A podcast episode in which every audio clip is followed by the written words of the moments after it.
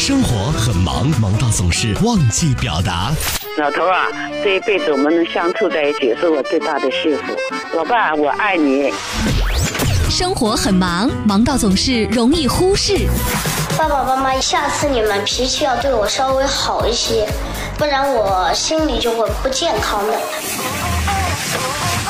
上班路上，你想对谁喊话，又想对谁表达？陶乐慕容加速度城市爆话机，城市爆话机，真情速递，千里传情。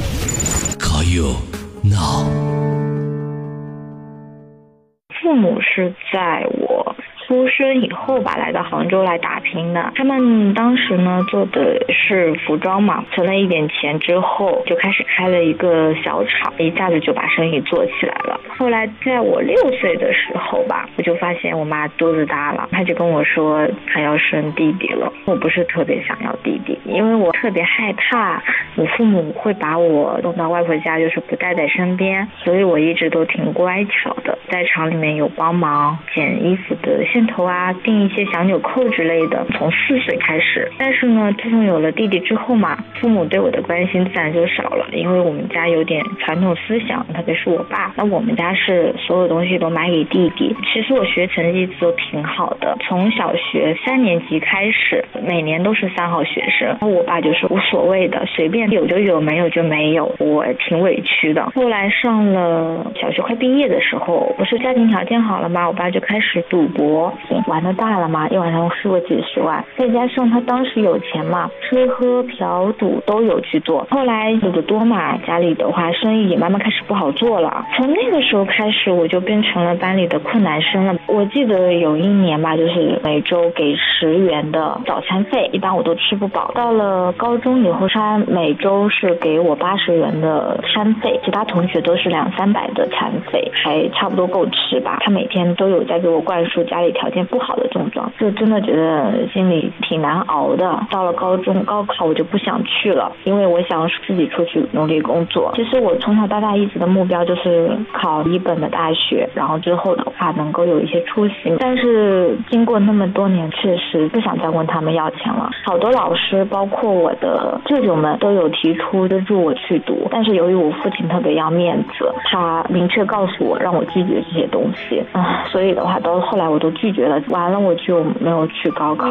爸这个人其实是挺偏激的，就动不动就可能会打怎么样，所以平时我在家里都挺怕他的，也不怎么敢跟他说话。后来没去上学嘛，在家里他就让我帮着一起在厂里面做车床工人嘛，我就做不好，做不好他就骂我，就各种难听的话都会骂出来，说特别难听的话，我一下子就受不住了。在厕所就是有看到我父亲有把剃须刀，旁边有一些剃须刀。刀片，一时冲动，确实就干了个傻事。他冲进厕所看见我，第一反应说了一句就是要死不要死，在家里面把我头往地下撞了几下。工人看到了以后，就赶快劝他们把我先送到医院。在这样一个没有父母疼爱的家庭，我觉得我难受、绝望。从醒过来以后，我就坚决的我要离开这个家庭。在朋友的帮助下，我就离家出走了。大概过了三个多月之后吧，我自己又念及了亲情啊，以后又。就联系上了，就我弟弟要交学费，他们都会希望我能给一点。当时的话，我也有拿出我的积蓄去。后来就是结婚嘛，他当时是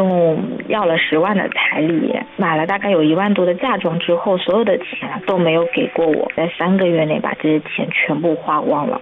慢慢就感觉他们。有点像无底洞吧，因为我老公他们是拆迁嘛，我就去问我父母要户口本，我妈就说：第一，你要先买烟买酒嫖了你爸；第二，你爸会问你要钱。以前说的是一两万给吗？现在我估计的话，他可能会开口五万不十万，但是我确实不想给他这个钱，因为我也有自己家庭要过。如果说但凡是一个为子女着想的，都会愿意让我把这个户口转过，但是他们就只想着问我要钱。如果他们每个月都有认真去工作的话，那他们两个人一个月有一万多的工资，养活他们自己和我弟弟是完全没有问题的。我觉得他们不爱。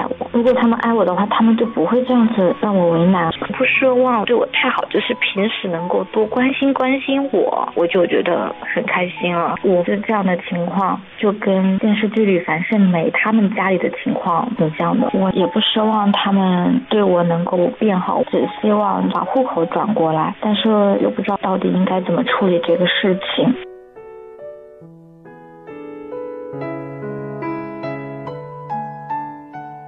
我也想说，如果现在有要生二胎的人，一定不要对两个孩子有差别，因为这样的话会对孩子童年或者心理造成一辈子的阴影。希望大家都能对孩子一些应有的关爱，我缺失的一些爱，你们都能够在自己人生中得到。离开故乡，我一个人在这那陌生我说收敛锋芒，坚持到最后也顽强抵抗。成功路上非死即伤，但别妄想我举手投降。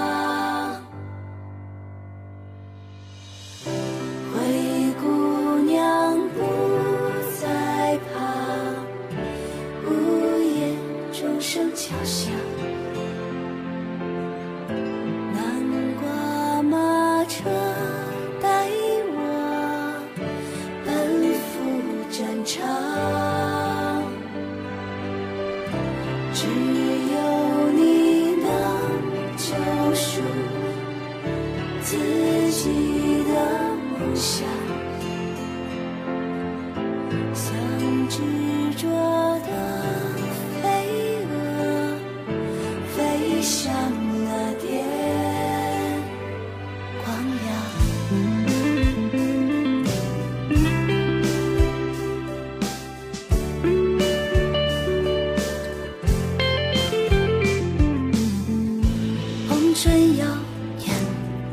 嚣张长长头发缠住了谁的目光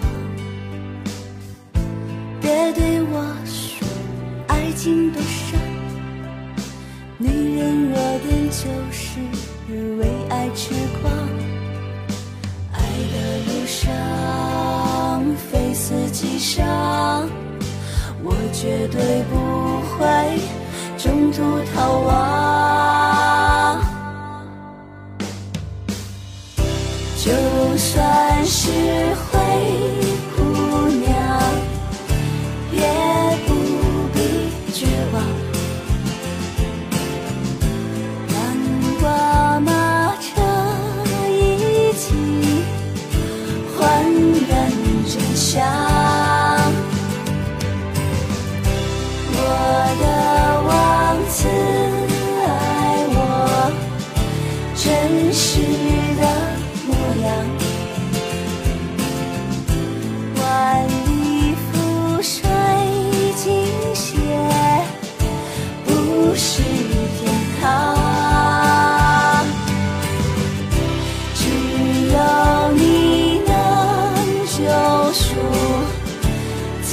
记己的梦想，像执着的飞蛾，飞向那点光亮。啊啊啊！那光。